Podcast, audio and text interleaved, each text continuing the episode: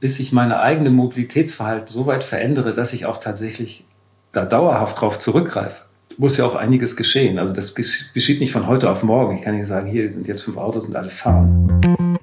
Herzlich willkommen zu Let's Talk Landscape, dem grünen Podcast von Hochsee Landschaftsarchitekten.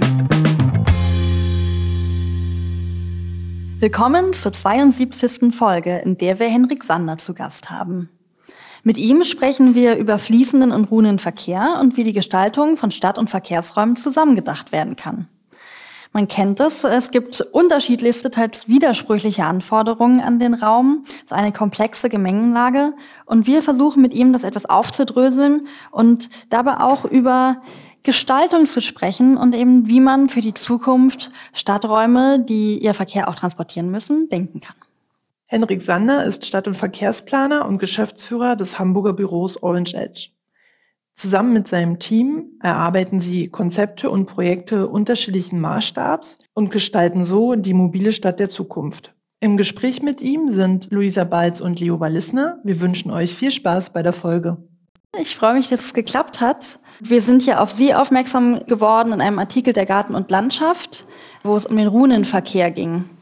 Den haben wir uns durchgelesen, hat uns total beschäftigt, weil er auf den ersten Blick auch ein bisschen frustrierend war, weil es ja auch darum ging, tatsächlich mal dem im Auge zu blicken. Also ähm, da war unter anderem die These, dass eben immer parkende Autos auf der Straße stehen werden, auch wenn man sich die Visualisierungen herbeiwünscht, wo dann sozusagen nur noch die Verkehrszone ist. Vielleicht könnten wir so einsteigen, dass Sie mal grob beschreiben, worum es eigentlich in dem Artikel ging. Das war ja so der Aufhänger für die Folge heute.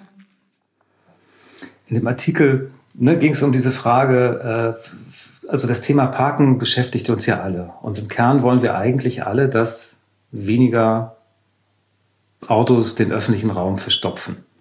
Ähm, das geht mir genauso.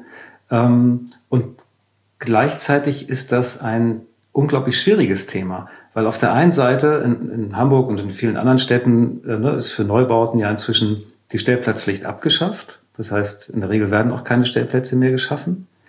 Gleichzeitig haben Menschen natürlich Autos. Ähm, ne, sowohl in der Innenstadt und am, am Stadtrand natürlich noch mal viel mehr. Und die müssen irgendwo hingestellt werden. Und dann stehen die halt auf der Straße. Das ist ganz banal. Also wir haben so eine gewisse ähm, äh, unklare Ziele. Das sind so widersprüchliche Ziele. Ähm, und jetzt haben wir aber auch nicht eine Parkraumbewirtschaftung, die relativ restriktiv ist und einen gewissen Preis meinetwegen vorgibt für das, was Parken auf der Straße kostet. Das heißt, es lohnt sich in der Regel auch gar nicht für Unternehmen, ähm, Quartiersgaragen zu bauen. Also wir wollen ja auch eigentlich alle Quartiersgaragen haben. Nur solange das Parken im öffentlichen Raum umsonst ist, fährt da keiner rein. Das hm, ja, so ja, die normal. Erfahrung haben wir auch bei einem Projekt gemacht. Das ist tatsächlich so. Sobald es am Stadtrand ist und man kann da auch noch auf der ja. Straße parken, ist das Ding dann leer. Ja. Ne? Ja. ja. Sagte mir mal jemand hier von der Saga, von der Hamburger Wohnungsbaugesellschaft, ähm, sie müssen den Leuten schon Geld geben. Also selbst umsonst funktioniert das nicht. Äh, und selbst wenn sie Geld geben, funktioniert es wahrscheinlich nicht, weil wir sind alle relativ faul, egal ob als Autofahrer oder als Fahrradfahrer. Wir parken gerne irgendwie möglichst nah. Und jemand hat ja auch mal so schön gesagt, die in der Zeit gab es mal vor 20, 30 Jahren Artikel, äh, Parkhäuser, die Geisterbahn der modernen Gesellschaft. So richtig schön sind die Dinger nicht. Ne? Also wenn es sein muss, benutzt man die schon, aber wir lecken uns nicht die Finger danach. Ähm, ist nachvollziehbar und das war so ein bisschen der, der Grundtenor dieses Artikels, der versucht hat, einerseits die, die Ziele, die wir haben, darzustellen und andererseits aber auch die, die, die Hürden und Probleme, die es zu überwinden gilt und die man natürlich sich auch ehrlich benennen muss, weil es ist immer schnell gesagt, komm, hier kommen mal die Autos weg. Das geht auch in Teilbereichen, weil Parken oder, oder allgemein Verkehr ist ja etwas sehr Fluides.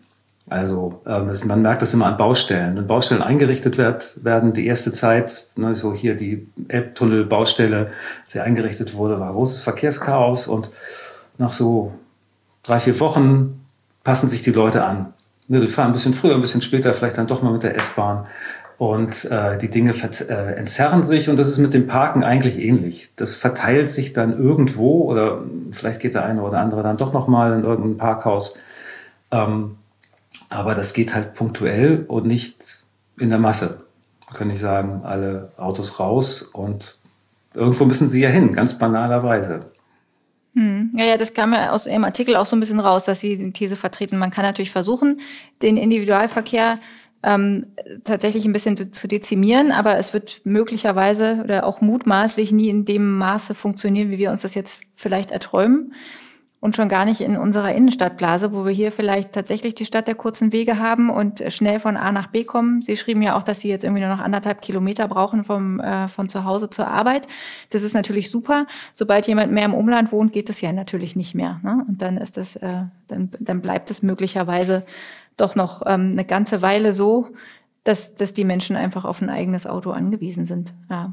Das war, glaube ich, das, was wir im ersten Moment so ein bisschen frustrierend fanden an dem Artikel, dass wir dachten, ah verdammt, dieser Traum, dass man einfach sagt, zum Schluss fahren alle mit dem Lastenrad und sind da irgendwie total glücklich und zufrieden, der lässt sich vielleicht nicht erfüllen. Nein, der lässt sich natürlich nicht erfüllen, weil wir äh, Mobilitätsbedürfnisse haben, die sich nicht nur im 15 Kilometer Radius äh, bewegen.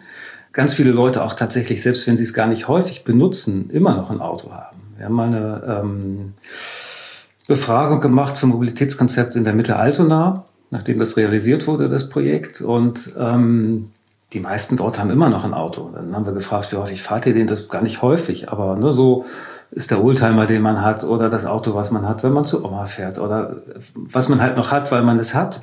Ähm, aber wenn man ganz ehrlich zu sich ist, es gibt immer genügend Anlässe, wo man dann doch sagt, ja, da brauche ich ein Auto für. Mhm. Das hilft nichts.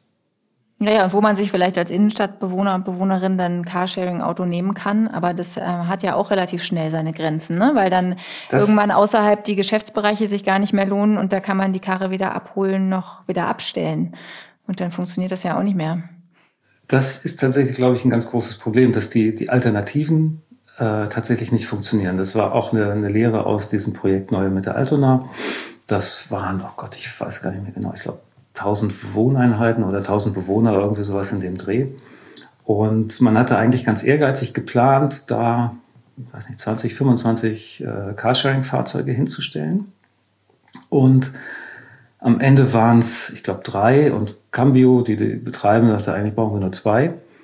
Ganz einfach, weil man vergessen hatte, den Bewohnern die Mitgliedschaft von Cambio mitzugeben. Mhm. Ja, sie müssen sich da ja anmelden und registrieren und das ist ja so ein stationsbasierter Anbieter, da müssen Sie sich tatsächlich auch noch richtig registrieren und nicht nur online.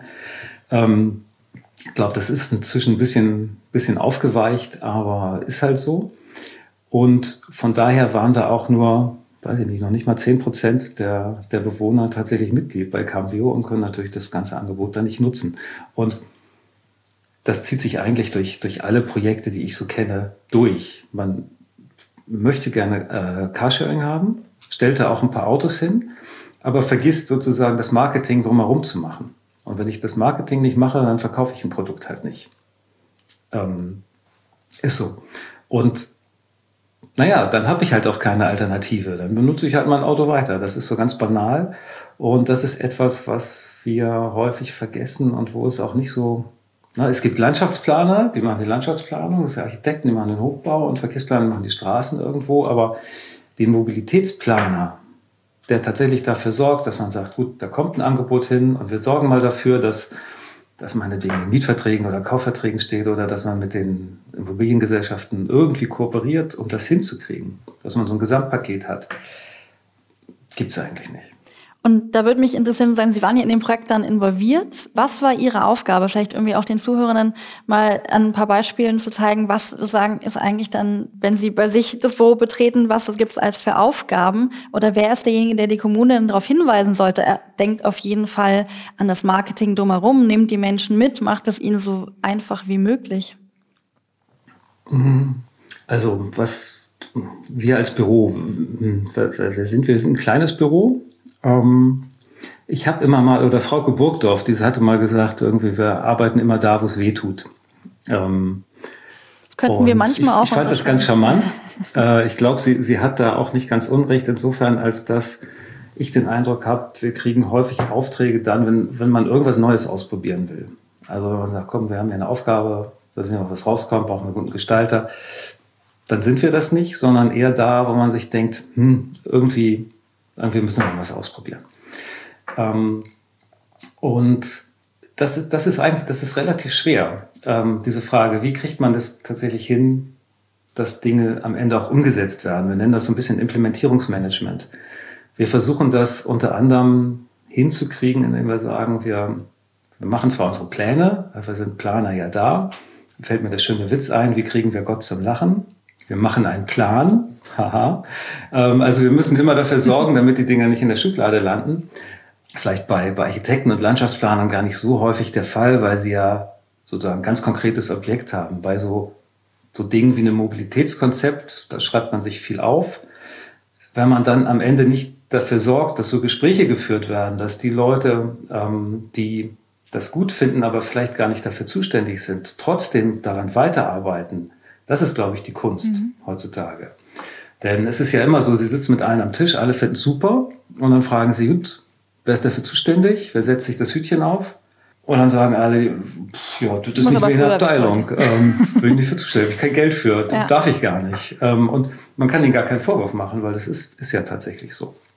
Wir versuchen natürlich immer darauf hinzuweisen, um das klar zu machen. Es gibt manchmal Projekte, ich glaube, da bewegt sich dann trotzdem nichts. Ähm, wir sehen das immer häufiger oder manchmal ist man in Projekten unterwegs, wo die Stadt selber schon eigentlich ganz innovativ aufgestellt ist und mit solchen Sachen umgehen kann. Zum Beispiel die Stadt Osnabrück, äh, die hat das schon relativ früh gemacht, die war da gut aufgestellt. Ähm, zwischen entdecke ich immer mehr Städte, die das auf unterschiedliche Arten versuchen, indem es ein Mobilitätsdezernat gibt. Ähm, in Düsseldorf habe ich jetzt gerade äh, mitgekriegt, gibt es die Mobility GmbH. Das sind so zwei Jungs, die irgendwo auch beim Bürgermeister angesiedelt sind, also eine klare politische Rückendeckung haben. Ähm, und das hat sich aus dem Green Masterplan Mobility äh, mhm. raus entwickelt. Unglaublich motiviert. Die haben gerade den Preis BSVI Stadt und Verkehr, glaube ich, gewonnen. Ähm, habe selten in der Vergangenheit, äh, in der jüngsten Vergangenheit so motivierte Jungs gesehen, die tatsächlich sagen, wir haben Spaß daran und wir wollen das durchziehen. Und die machen das auch. Und was, was ist deren, wissen Sie, was deren Profession ist ursprünglich? Ähm, der David Rüdiger kommt eigentlich vom Fraunhofer. Mhm. Also ich sage es jetzt ein bisschen pointiert, der hat früher so dröge Forschungstexte geschrieben. Ähm, sein Kollege habe ich nicht mehr ganz in Erinnerung. Wir hatten uns neulich darüber unterhalten. Ich glaube, der kommt sogar irgendwie aus dem Marketing, wenn ich mich nicht ganz täusche. Ich bin aber bin mir nicht ganz sicher. Ja, Wäre ja keine schlechte Kombination. Ja. Mhm.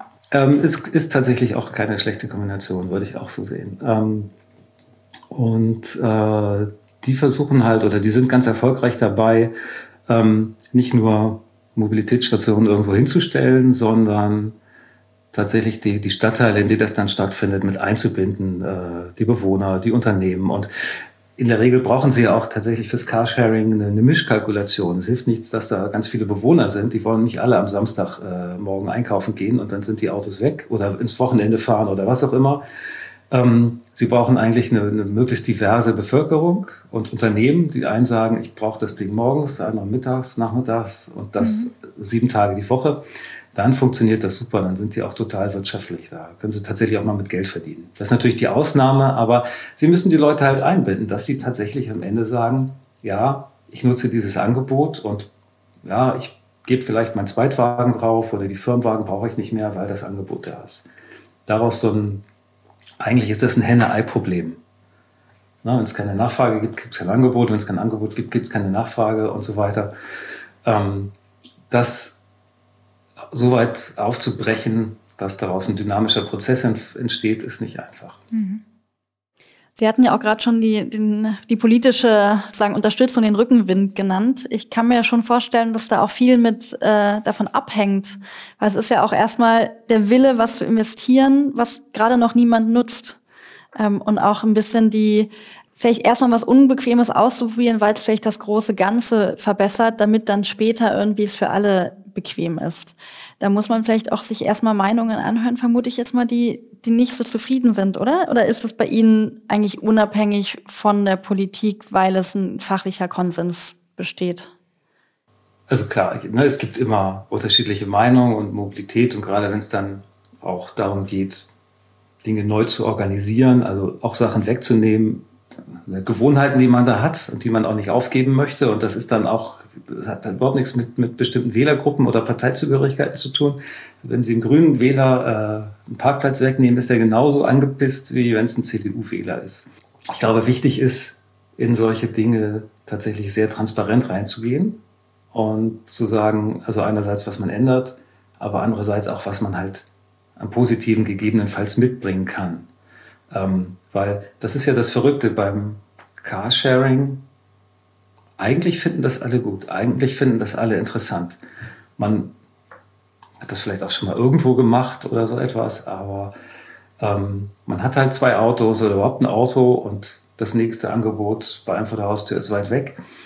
Bis ich meine eigene Mobilitätsverhalten so weit verändere, dass ich auch tatsächlich da dauerhaft drauf zurückgreife, muss ja auch einiges geschehen. Also das geschieht nicht von heute auf morgen. Ich kann nicht sagen, hier sind jetzt fünf Autos und alle fahren.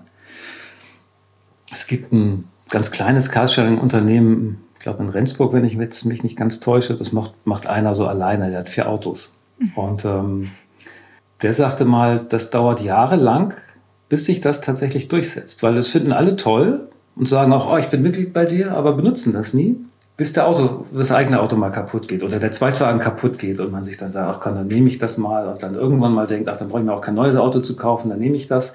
Das ist ein Prozess, das ist ganz normal.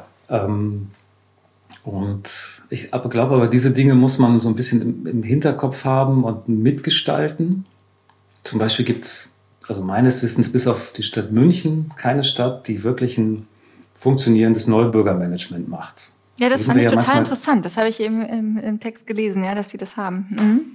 Ja, in der Regel ist das irgendwie ein Flyer, wo gesagt, hier, wenn du da anrufst oder da hingehst, dann kannst du auch einen Gutschein haben für eine Woche Busticket oder so etwas. Macht natürlich keiner. Also ne, für die, weiß ich nicht, 10 Euro, dass das kostet, kann ich das. Die Stadt München stellt ein ganzes Paket zusammen für alle Mobilitätsangebote, die es gibt, mit allen Schnupperangeboten und Mitgliedschaften und weiß ich nicht was. Das schicken sie ihnen nach Hause als Neubürger, also sie müssen auch nicht irgendwo hingehen und dann werden sie angerufen. Haben sie es gekriegt? Wie sieht das bei ihnen aus? Wie sieht ihre Mobilität aus? Können wir sie beraten? Und die Stadt München ist damit extrem erfolgreich. Ich habe die Zahlen jetzt nicht ganz genau im Kopf, aber die haben eine Evaluation gemacht und haben gemerkt, ja, ne, vorher, nachher, es gibt einen signifikanten Unterschied im Model Split, also lohnt sich das und die stecken da Geld rein jedes Jahr, dass es Leute gibt, die dieses Paket aktualisieren, äh, die die Leute anrufen und dafür sorgen, dass Schritt für Schritt sozusagen diese Mobilitätswende im, im ganz kleinen, im Einzelnen stattfindet. Sieht keiner, kann auch kein Bürgermeister am Ende irgendwas auf, ne, durchschneiden, um zu sagen, hier ist was Neues eröffnet. Das ist aber tatsächlich, glaube ich, ein Prozess, der, äh, der tatsächlich sehr beispielhaft ist. Aber ich kenne keine Stadt, keine Kommune, die sagt, das machen wir auch mal. Also im Namen der äh, Landeshauptstadt München jemanden anzurufen, macht vielleicht auch ein bisschen mehr Spaß, weil da kann man eigentlich bei jedem Anruf sagen, wir haben übrigens wieder eine U-Bahn-Linie verlängert. die sind da ja irgendwie doch auch ziemlich dabei, das immer weiter auszubauen, den ÖPNV. Ne? Ja. ja. Ich weiß gar nicht, was ich in Berlin dann sagen soll. Aber ja, also das ist ja, auf jeden haben halt Fall halt schon so viel. Ne? Genau, ja, aber ich glaube, es hat auch viel tatsächlich mit Information zu tun. Auch äh, die Tatsache, was man eigentlich ähm, an Geld investiert, wenn man ein Auto selber hat. Ich glaube, das machen sich viele Leute gar nicht so bewusst, wie viel sie Taxi fahren könnten, wenn sie dieses Auto nicht äh, dauerhaft bezahlen würden mit Versicherungen und Inspektionen und so weiter und so fort. Ne? Das ist, glaube ich, ein Trugschluss, dass man denkt, oh, das Carsharing kostet so viel und die Monatskarte für den ÖPNV kostet auch so viel. Und wenn ich mir aber mal ausrechne, was mich das Auto im Monat kostet, ist das ja auch nicht ganz günstig die, so, so die, die, die, die, grobe Hausnummer ist ja die, die die Carsharing-Betreiber nennen, so bis 10.000 Kilometer im Jahr. Na, wenn du so viel Fahrleistung hast, dann lohnt sich ein Carsharing-Auto. Darüber hinaus lohnt sich dann eher doch ein eigenes Auto. Mhm. Und 10.000 Kilometer ist schon, ist schon was. Also muss man in der Stadt erstmal zusammenfahren. Ja. Also ich gerade, als du äh, von sagen Informationsfluss gesprochen hast, auch dran gedacht habe, dieses, was bei Ihnen auch gerade schon anklang, mit positiven Bildern. Ne? Das haben wir auch irgendwie in, in, bei fast allen Folgen kommen wir dann dazu, weil es glaube ich auch gut zu uns passt und wir das mögen, dass man mit positiven Anreizen wirbt. Aber es hat mich erinnert an ein Projekt, was wir für den Bezirk hier Berlin-Schöneberg gemacht haben, es ist mit einer mit den sagen dichtesten Straßen. Also es haben relativ viele ein Auto und es gibt aber kaum Parkplätze. Und die haben fünf Standorte umgewandelt, wo wir die Gestaltung sagen, mitentwickeln durften und zu zeigen, okay, diese zwölfeinhalb Quadratmeter, was kann denn da passieren? Dann gab es einen, das war eher grün, da konnte man sich dann hinsetzen und sein Buch lesen. Das haben wir natürlich nicht an der Hauptverkehrsstraße vorgeschlagen, sondern eher in der ruhigen Seitenstraße. Dann gab es vielleicht eins, das war eher, da gab es eine Künstlerin, die da vor Ort tätig ist und sozusagen sich zeigen durfte und da auch eingeladen hat, dass alle Anwohner in ein Gespräch dazu kommen. Dann gab es eins, das war dann eher, glaube ich, mit Fitnessgeräten und so weiter. Und das war damit involviert, dass der Bezirk eben, wenn man da mitgemacht hat als Anwohner, einem auch so ein Paket übergibt. Also man gibt seinen Autoschlüssel ab, dann wurde das Auto irgendwo versteckt, wo man nicht mehr rankam und nicht täglich vorbeischauen konnte. Und stattdessen durfte man dann eben diese eine Woche oder den einen Monat dann andere Angebote kostenfrei nutzen. Und für alle, die eben nicht, ihr Auto nicht abgegeben haben, hatten zumindest dann im Straßenraum mal den so, ein, so eine Idee, was könnte dann hier stehen, wenn kein Auto hier stehen, da steht. Ja. Und es hat auch überwiegend, überwiegend positive Resonanz gehabt. Ne? Also wir wurden beim Aufbau zwischendrin schon auch aus dem fahrenden SUV beschimpft, aber es war eher die Ausnahme. Das, äh, die meisten kamen dann eher vorbei und fanden das interessant, das äh, zu sehen, wie viel Fläche das dann doch ist, was sonst ein Pkw in Anspruch nimmt. Ne? Das finde ich sind tatsächlich aber interessante Beispiele, ähm, ne, weil nur so kriegt man ja tatsächlich Bewegung so ein bisschen in die Köpfe rein, weil erstmal ist das so ein Besitzstand, mein, mein Parkplatz. Und gab mal vor Jahren von BMW ein Projekt, das hieß First Mover. Das ging eigentlich so ein bisschen in die ähnliche Richtung. Ne? Die haben gesagt, also wenn sich eine Straße zusammentut, dann stellen wir denen da ein paar Carsharing-Autos hin und dann müssen sich halt nur verpflichten, dass das Auto irgendwo anders hinkommt. Und ähm, da haben sich nie genügend Leute gefunden. Mhm. Ich weiß jetzt nicht genau, ob das auch ein Marketingproblem war, dass sie halt äh, nur bestimmte Leute angesprochen haben, andere Leute da gar nicht äh, nichts von wussten oder ob das einfach vor seiner Zeit war. Aber ich glaube, mit, mit solchen Dingen kommt man tatsächlich gut weiter. Finde ich super. Mhm. Jetzt ist es ja so, dass wir sind ja jetzt so ein bisschen im Gespräch darauf gekommen, wie kann man Individualverkehr doch vielleicht ein bisschen reduzieren und auf, ähm, auf andere Verkehrsarten umsteigen, also sprich auch ein Stück weit Verkehr vermeiden. Ähm, wir haben schon darüber gesprochen, dass es also nicht so ganz einfach ist, ähm, ähm, Parkmöglichkeiten anzubieten, unabhängig vom öffentlichen Straßenraum, ähm, weil, es unter Umständen teuer ist, ähm, weil solange es Alternativen gibt, es nicht genutzt wird. Trotzdem ist das natürlich auch irgendwie interessant. Was kann man da noch baulich machen? Und dann gibt es ja aber eben noch den dritten Pfeiler, dass man sagt, wir versuchen das irgendwie zu optimieren mit dem Parken. Und ähm, vielleicht kann man ja auch Parkflächen mehrfach nutzen. Ne? Das ist ja auch sowas, was immer mal wieder ins Gespräch kommt. Ich weiß, dass wir beide, Luisa, im Vorgespräch so ein bisschen diskutiert haben, hm, wie soll das gehen? Also ein großer Supermarktparkplatz, ähm, der ist tagsüber voll mit den Kundinnen und Kunden. Jetzt, wenn der Supermarkt bis 22 Uhr auf hat, dann ist es möglicherweise auch schon so ein bisschen spät. So lange arbeiten die meisten nicht, ja, es sei denn, es sind Landschaftsarchitekten. ähm, das heißt, die wollen eigentlich früher ihr Auto da schon abstellen, falls man jetzt sagen würde, danach können da die AnwohnerInnen parken. Also kennen Sie da Konzepte oder Ansätze, wie man das sinnvoll machen kann mit der Mehrfachnutzung? Ähm, ganz spannendes Thema, weil ich glaube, im Alltag funktioniert das immer super, so wie da sozusagen Besitzer dazukommen oder bestimmte äh, äh, Nutzerzeiten und so weiter, ist das immer ein Problem.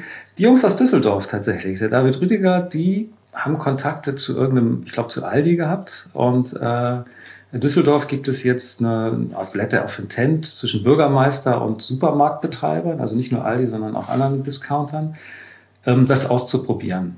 Ob das tatsächlich funktioniert, weiß ich nicht genau. Ich gehe davon aus, dass wir heute mit der Digitalisierung unglaublich tolle Möglichkeiten haben, ne, so ein Mikromanagement tatsächlich hinzukriegen.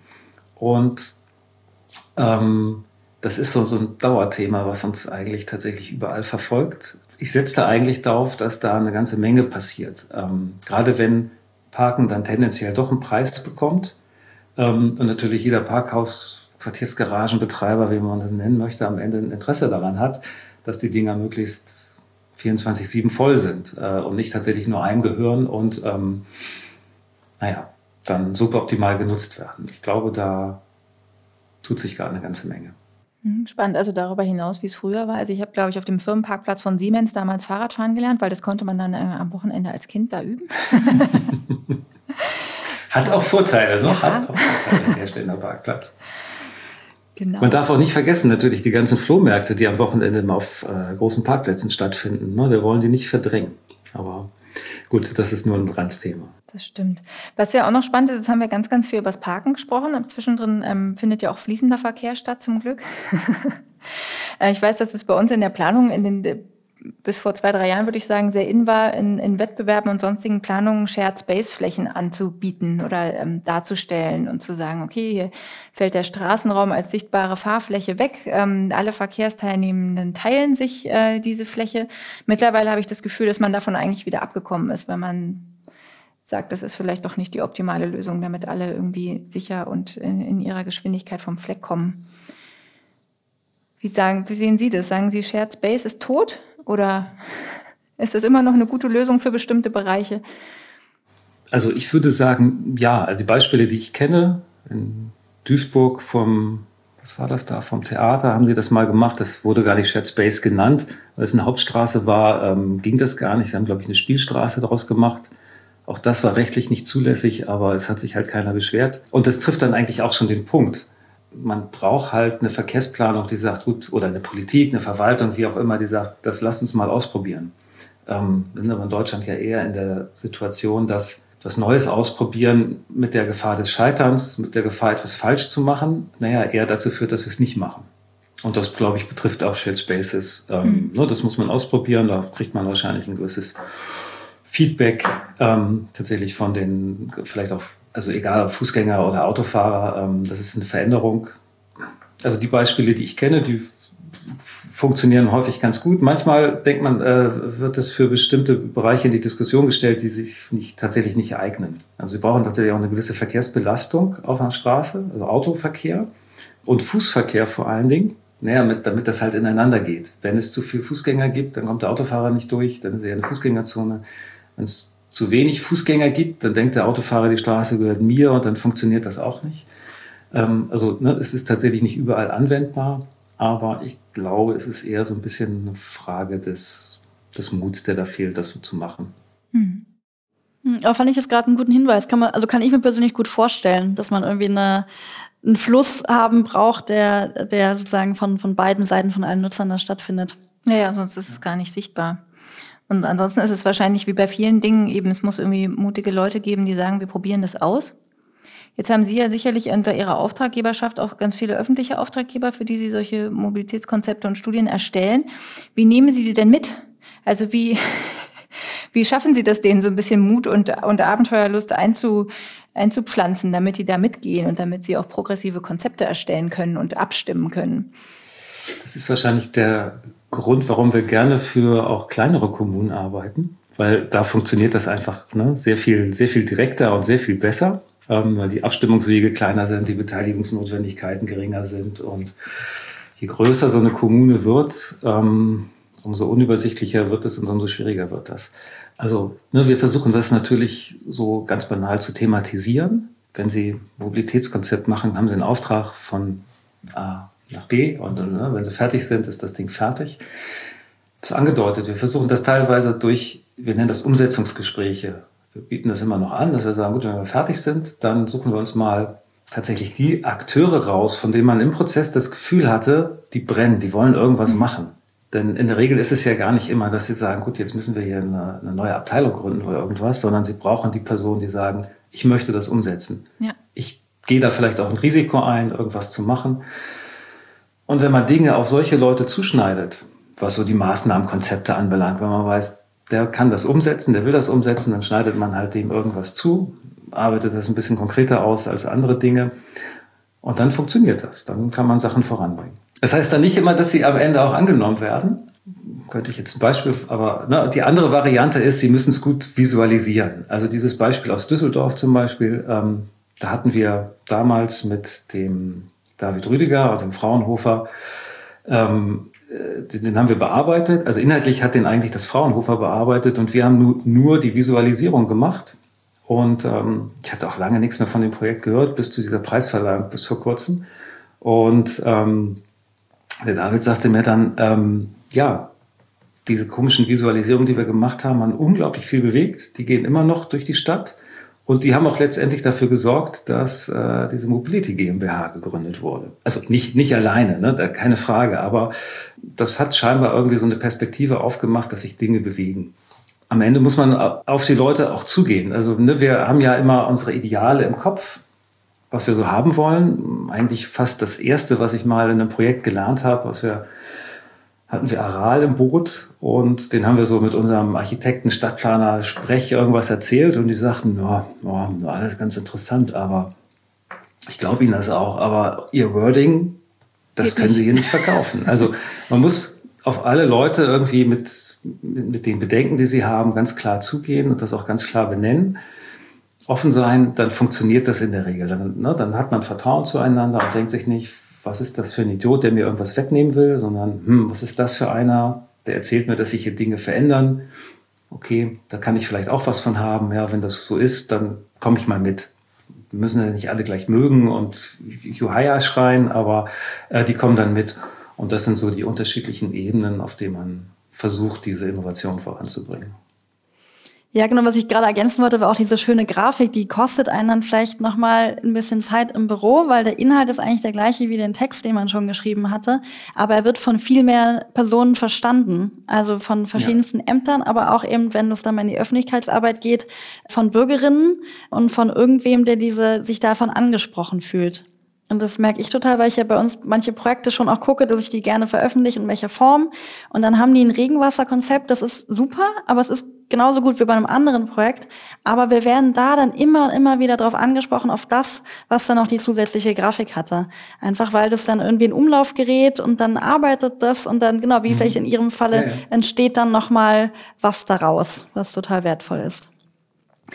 Was mich nochmal interessieren würde, vielleicht auch das Beispiel Düsseldorf gar nicht so schlecht, weil die habe ich ja auch gesehen, die hat mich auch angesprochen. Auch ich wurde von den Grafiken direkt irgendwie in Bann gezogen. Man muss ja auch Sachen abwägen. Also ich könnte mir vorstellen, jetzt mal ein Beispiel, die Straße ist nur so, so und so breit und ähm, entweder man schafft es, eine Baumreihe zu pflanzen oder man schafft es, den ruhenden Verkehr unterzubringen oder man schafft es, die Radspur breiter zu machen oder was auch immer. Wie, wie gehen Sie da vor? Ist es dann eine Empfehlung, die man ausspricht und sagt, na, in der Straße würde ich die Priorität setzen und in der die? Oder da ist ja ganz viel auch mit so einer persönlichen Vision, wie man Stadt sieht, in, in einigen Jahren verbunden, könnte ich mir vorstellen. Ja, ist ein guter Punkt. Wie gehen wir mit diesen Umbaumöglichkeiten, die wir uns alle erhoffen, tatsächlich um. So ganz einfach ist das nicht, weil natürlich im Untergrund, der Untergrund sagt mir ja genau, was ich machen kann. Äh, ne? Also wo sind Leitungen und wo kann ich Bäume pflanzen oder gegebenenfalls nicht Bäume pflanzen. Jetzt gerade im Wettbewerb in Cuxhaven, da ist eine, eine Lehmschicht, ja, da brauche ich gar nicht erst anfangen, irgendwie Versickerungsflächen irgendwie mehr, mehr vorzustellen. Von daher glaube ich, eigentlich brauchen wir ja, gute Standardlösungen, also gute neue Typologien ne, die Rast und so weiter, die, die, die, die sagt ja, wie man gestalten kann und welche Spielräume es gibt. Ich habe häufig das Gefühl, das ist eigentlich auch ein ähm, Ausbildungsproblem. Mhm. Ne, wir haben Ingenieure, die für den Tiefbau zuständig sind. Wir haben Landschaftsplaner, Architekten, die sozusagen für die Gestaltung zuständig sind. Irgendwo auch noch die Stadtplaner, die so ein bisschen dazwischen rumwuseln. Und aber im Prinzip brauchen wir ja so einen integrierten Blick. Es hilft mir nichts, wenn mir ein Architekt einen Straßenquerschnitt macht, wo ich am Ende sage, ja, und wo, wo fährt die Müllabfuhr? Geht nicht mehr.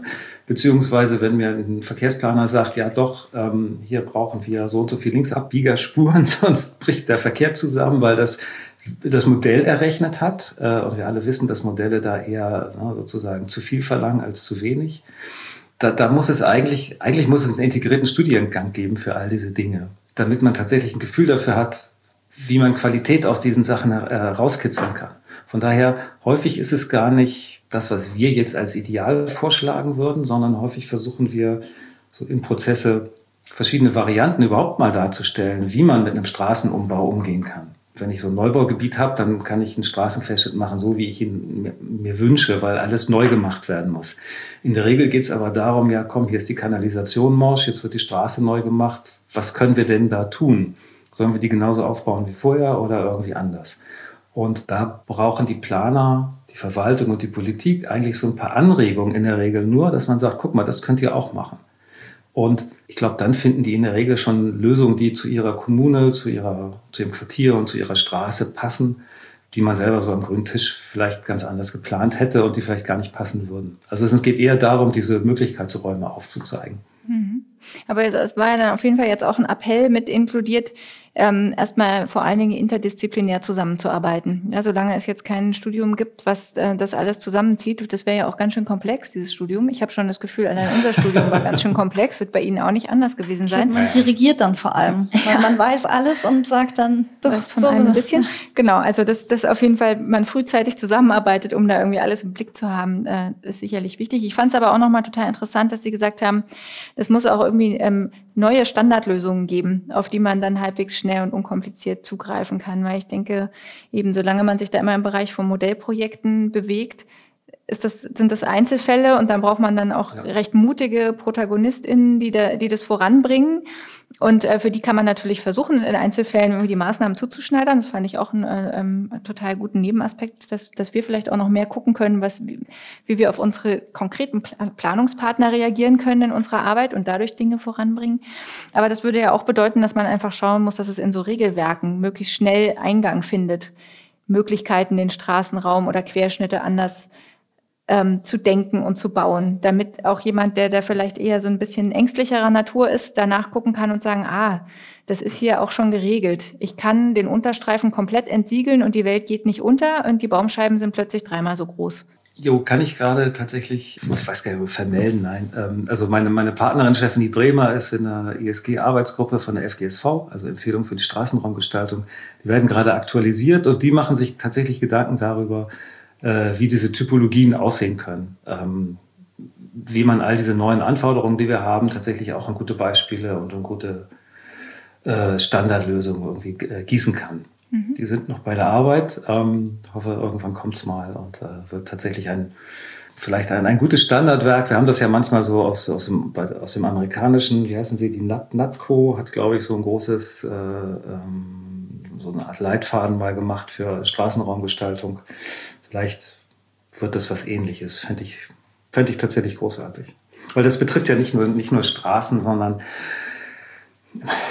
es ist ja häufig so, wir, wir planen eigentlich immer nur in Neubauten, klar, oder in irgendwelchen Pilotprojekten, in die wir Schweine viel Geld reinstecken. Ähm, ich hatte vorher noch mal geguckt, äh, hier bei uns in Harburg im, im, Stadtteil haben wir eine kleine Fußgängerzone, wo, wo so eine Versickerungsflächen für, für Straßen, also so blau-grüne Infrastruktur gebaut wurde, da kostet jeder Straßenbaum 100.000 Euro. Das kann man sich einmal in der Innenstadt leisten und das war's. Und danach wird das nie wieder gemacht.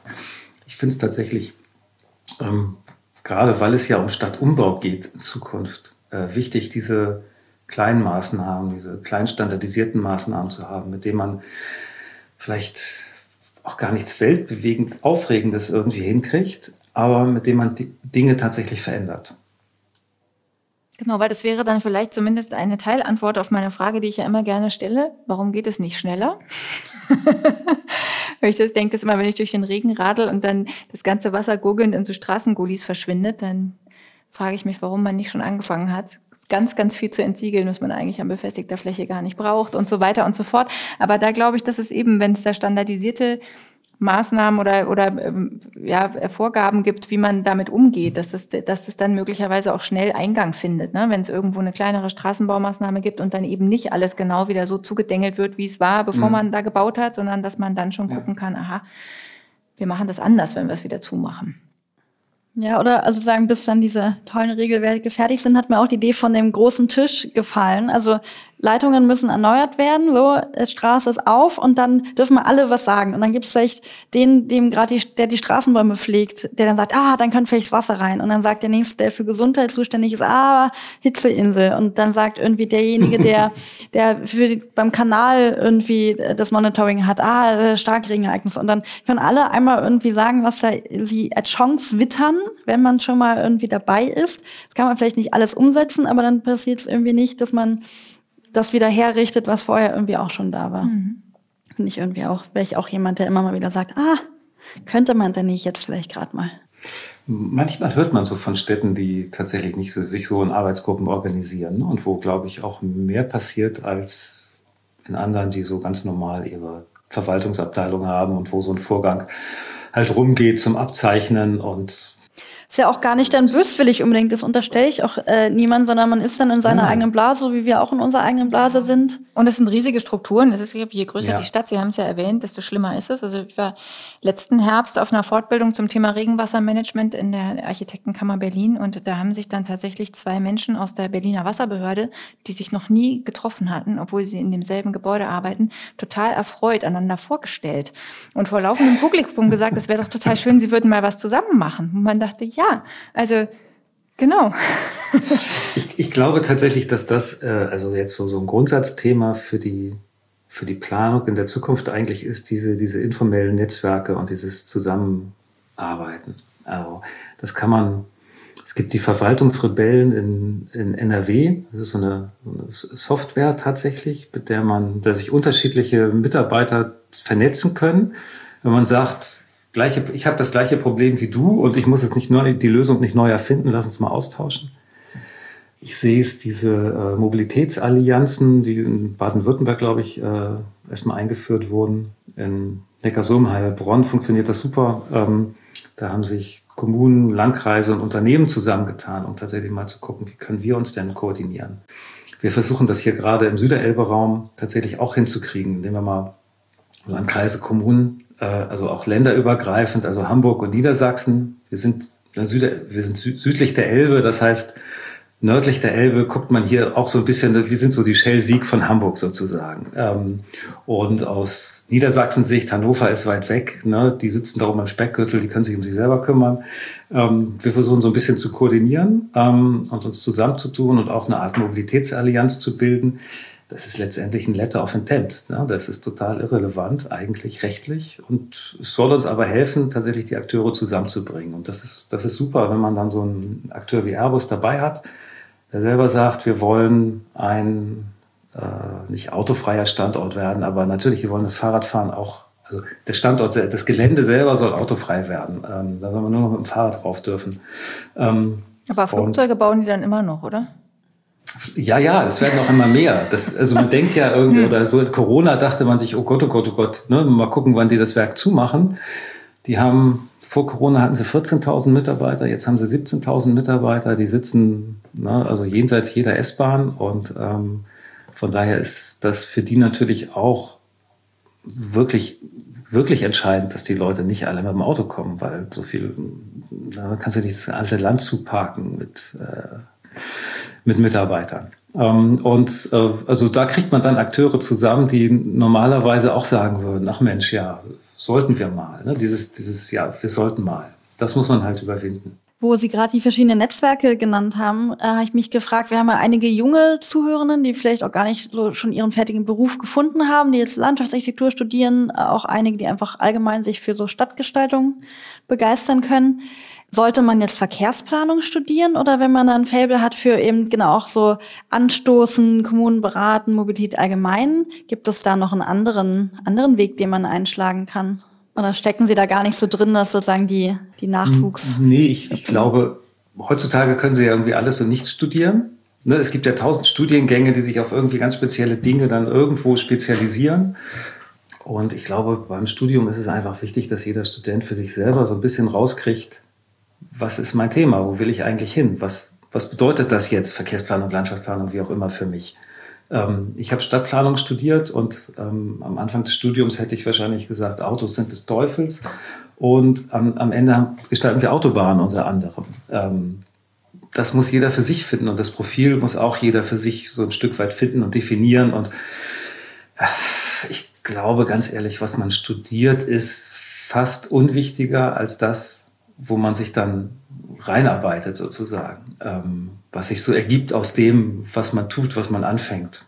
Ja, klar, man kann ja seine, ne, seine, ja. seine Schwerpunkte dann setzen oder erkennt dann auch erst unterwegs im Studium, was man da, auf was man ja. sich vielleicht spezialisieren will. Ne? Das ist uns ja auch nicht anders ja. gegangen. Trotzdem muss man ja mit irgendwas mal anfangen. So, dafür irgendein Studium muss man sich ja entscheiden und ähm, da muss man natürlich schon möglichst äh, das finden oder das wählen, was dem dann am nächsten kommt was man erstmal glaubt, was man später machen möchte. So hinterher dann nochmal anders kommen kann, ist ja nochmal was anderes. Und dabei bei Verkehrsplanung hätte ich jetzt erstmal gedacht, da verheddert man sich vielleicht dann in irgendwelchen Schleppkurven und das ist irgendwie unglaublich langweilig. Sie haben es ja auch nicht studiert, langsam, von daher wissen Sie das ja da, nicht. Aber da tauchen aber auch langsam so, so integrierte Studiengänge auf. In, in Kassel gibt es einen Studiengang Movie, fragen Sie mich nicht, wofür die Abkürzung steht. Ähm, der versucht aber auch diese, zum Beispiel diese, diese Schnittstelle zwischen Stadtplanung und Verkehrsplanung herzustellen. Und ich glaube, da tut sich eine ganze Menge. Wie sind Sie denn damals darauf gekommen, Stadtplanung zu studieren? Das ist ja auch nicht unbedingt was, wo alle Schüler schon wissen, dass man das studieren kann. Ne? ähm, es, es ist relativ banal. Meine Eltern hatten ein Sportgeschäft und vor der Haustür gab es einen großen Parkplatz. Und dieser Parkplatz sollte bebaut werden. Und ähm, ich hatte mitgekriegt, dass meine Eltern halt gesagt haben, ja Mist, ne, wir haben viele Kunden, die mit dem Auto kommen. Und ähm, ich weiß nicht, da habe ich, glaube ich, damals einen Brief an den Bezirksamtsleiter hier geschrieben bei uns und äh, weiß ich nicht, so hat, bin ich in dieses Thema reingekommen. Das hat mich irgendwie interessiert, diese Frage, wie eigentlich Stadt gestaltet wird. Und ähm, kamen wahrscheinlich noch so andere Dinge zusammen, aber ich glaube, das war der Anfangspunkt. Ja. Hat das mit dem Parken schon angefangen? Ja, ja, ja. Meine Güte. Stimmt, stimmt. Und warum, warum die Autos war die ein Bösen frühes waren. Thema Ja. tatsächlich. Jetzt haben Sie ja in dem Artikel in der Garten- und Landschaft, um da nochmal so den Bogen hinzuspannen, ähm, meine ich auch zum Schluss geschrieben, dass es natürlich für die Landschaftsarchitekten so ist, dass meistens, wenn, wenn wir einen Auftrag kriegen, dann ist der Raum schon verteilt. Ne? Und dann wird gesagt, so, ihr Landschaftsarchitekten, ihr, habt, ihr kriegt jetzt diesen Ausschnitt der Wirklichkeit, den Rest haben wir schon aufgeteilt, das, der Rest ist äh, der öffentliche Straßenraum, in dem habt ihr jetzt gar nichts zu suchen. Ihr könnt jetzt hier noch den, den grünen Platz gestalten, ähm, sodass das vielleicht dann manchmal für uns gar nicht so einfach ist, auf diese Themen Mobilitätswende und äh, Verkehr und auch Parken noch zu reagieren, weil wir gar nicht Einfluss auf diese ganzen Flächen nehmen können. Mm, Aber was können wir Landschaftsarchitekten denn trotzdem machen? Machen Sie uns doch mal ein bisschen Mut. Was könnte denn unser Beitrag sein? Also nein, nein, also trotz dieser Restriktion, eigentlich ist es ganz einfach. Äh, man muss auf Flow Design achten. Also ne, Rahmenbedingungen sind immer restriktiv. Ne? Wir müssen immer irgendwo irgendwas berücksichtigen, wo wir eigentlich uns austoben wollen. Und gerade was die zukünftigen Gestaltung von Multimodalität anbelangt, ich stolper immer wieder darüber, dass die Dinge tatsächlich nicht gut ineinander fließen. Dann haben sie irgendwo eine Haltestelle und die eine, äh, weiß ich nicht, die, die, die, die, die, E-Scooter stehen an der einen Seite und die Fahrräder irgendwie drei Kreuzungen weiter auf der anderen Seite. Und die Dinge kommen nicht zusammen. Und darauf tatsächlich zu achten, gegebenenfalls auch einfach mal zu sagen, ja schön, dass ihr uns hier einen Standort gegeben habt, weiß ich nicht, für ein Fahrradparkhaus, aber der ist für den Arsch. Wir können euch da natürlich gerne was Schönes planen und einen Vorplatz und das sieht alles schön aus. Dann kriegt ihr einen tollen Plan, aber das wird nicht funktionieren. Auf, solche Dinge zu achten, glaube ich, weil daran, an diesen kleinen Feinheiten macht sich, glaube ich, am Ende fest, ob die Dinge angenommen werden oder nicht. Ich benutze die Dinge, wenn ich reinfalle. Also ne, wenn ich aus der Bahn rausfalle und da steht etwas, dann benutze ich das. Wenn ich erst um drei Ecken gehen muss, ähm, weil die Rahmenbedingungen das nicht anders hergeben, dann funktioniert das nicht. Und dann zur Not muss ich halt überlegen, okay, wie, wie kriege ich eine Lösung hin, die vielleicht keine große Lösung ist, aber so verteilt ist, dass, dass die Dinge ineinander funktionieren. Okay, Flow Design ist irgendwie ein schönes, schönes Wort dafür, ne? so über den Tellerrand zu gucken und zu schauen, wie, wie muss ich die Fläche, die ich zur Verfügung habe, anbinden oder was muss da sein oder vielleicht auch nicht sein. Das ist erstmal so als Grundsatz, bevor man sich da in gestalterische Fragen vertieft. Das erinnert mich jetzt an ein Projekt, was allerdings kein bestes Beispiel ist, aber ich muss es trotzdem zum Besten geben. Der, der Katzlerplatz in Schöneberg. Ein ziemlich schwieriger Platz mitten in der Innenstadt, ähm, Umsteigebahnhof, großer Drogenschwerpunkt. Ähm, und da haben wir gesagt, bevor man da irgendwas gestaltet, ist es auf jeden Fall ganz wichtig, dass es da eine öffentliche Toilette gibt und einen Trinkwasserbrunnen. So, und da haben wir sehr lange dafür gekämpft ähm, und äh, wollten das natürlich alles in eine sehr schöne Gestaltung integrieren. Letztlich ist es jetzt so geendet, dass es da tatsächlich eine öffentliche Toilette und einen Trinkbrunnen gibt und das restliche Projekt wurde eingestampft. also den schönen Platz haben wir nicht gestaltet, aber die zwei Dinge, die wir dafür wichtig erachtet haben und wo wir eben gesagt Ja. haben, wenn, wenn ihr das nicht gewährleisten könnt, brauchen wir gar nicht anzufangen, Ja. die sind wenigstens da. Das äh, kenne kenn ich auch ähm, aus Bremen, Heerstraße, ne, das sollten wir auch schön gestalten. Und äh, alle Leute haben uns gesagt, ihr müsst euch erstmal um den Müll kümmern, sonst braucht ihr hier gar nicht anfangen. Und hat auch ein bisschen gedauert, aber am Ende hat sich die Stadt um den Müll gekümmert und war, war erstaunt, wie viele Leute da ähm, von den Vermietern keine Mülltonnen zur Verfügung gestellt kriegen. Und dann muss man sich nicht wundern, dass die Straßen vollgemüllt sind. Ganz banal. Ja, manchmal sind es banale Dinge. Sehr gut.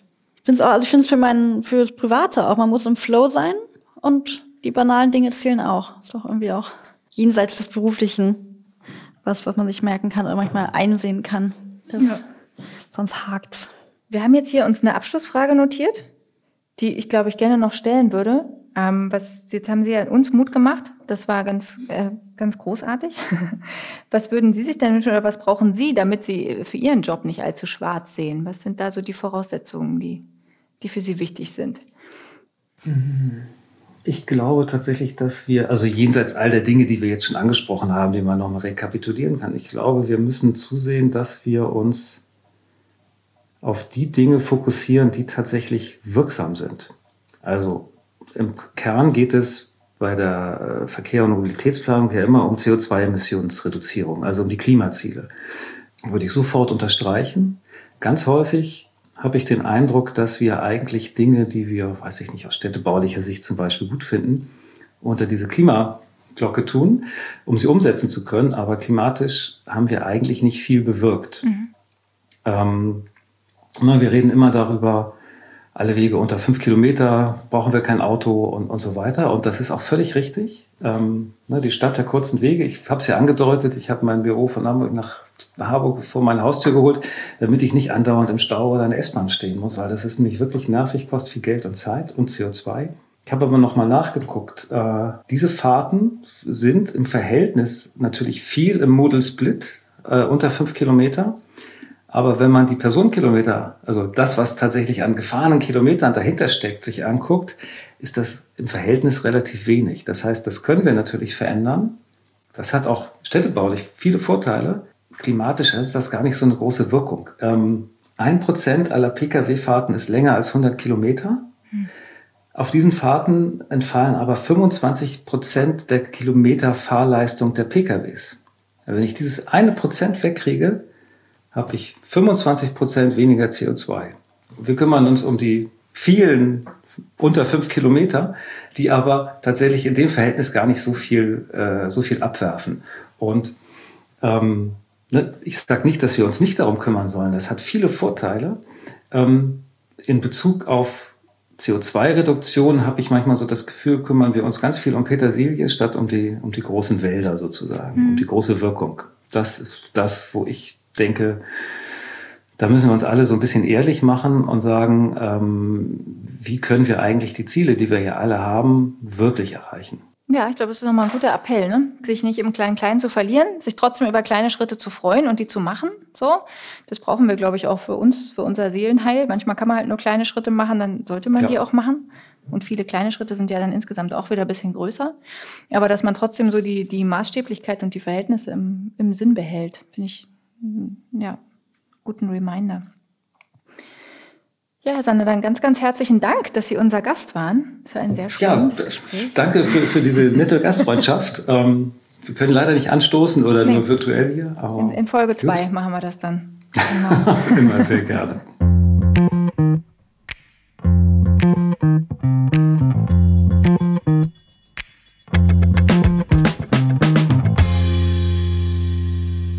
Das war die Folge mit Henrik Sander. Wir hoffen, sie hat euch gefallen. Anmerkungen könnt ihr wie immer an media.hochc.de richten. Teilt die Folge gerne mit Freunden und Bekannten oder all denjenigen, die sich für das Thema Stadt- und Verkehrsplanung interessieren. Und dann gerne mal von unserer Seite die Bitte, uns bei Spotify eine Bewertung zu geben. Wir haben gesehen, dass nur so fünf von 100 Zuhörenden das Berg gemacht haben. Und genau, wenn du oder sie zu den 95 gehören, freuen wir uns, wenn sich das ändert. In vier Wochen haben wir dann wieder die nächste spannende Folge für euch. Zu Gast ist Elisabeth Böhrmann. Mit ihr sprechen wir über nachhaltiges Bauen und wie man dieses politisch verankern kann. Sie ist Architektin und Teil von Architects for Future.